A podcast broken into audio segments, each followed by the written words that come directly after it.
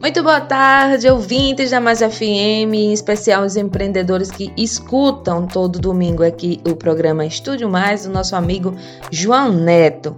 Olha, gente, quando nós lemos a história de algum grande empreendedor que chegou ao sucesso com uma ideia genial, nós não sabemos o que aconteceu nos bastidores para que ele chegasse até ali.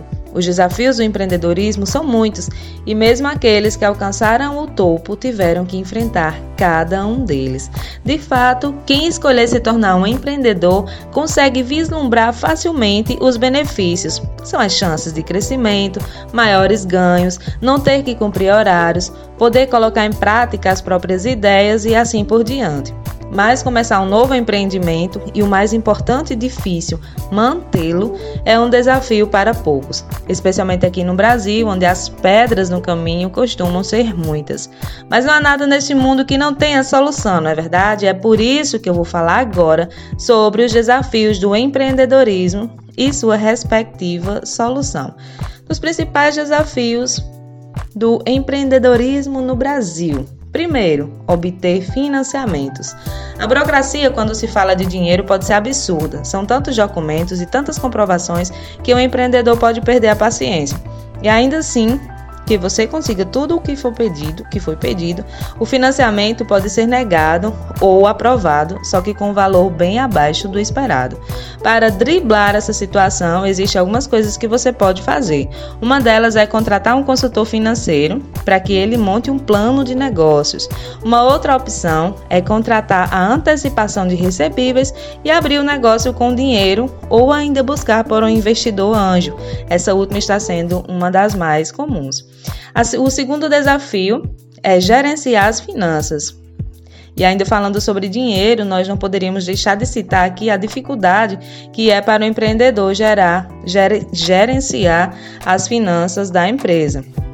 Por exemplo, você sabe quanto do dinheiro que você tem em mãos vai para o marketing, quanto vai para contratar um novo funcionário, quanto vai para pagar os tributos.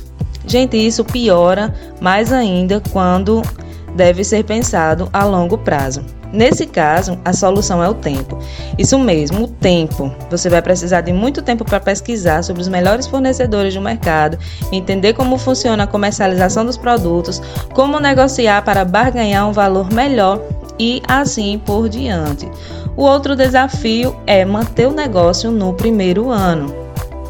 Assim como nos casamentos, o primeiro ano é sempre mais difícil e muitas pessoas acabam fechando as portas por diversos motivos, sendo o principal a falta de capital de giro para manter o negócio funcionando, mesmo com as vendas em baixa.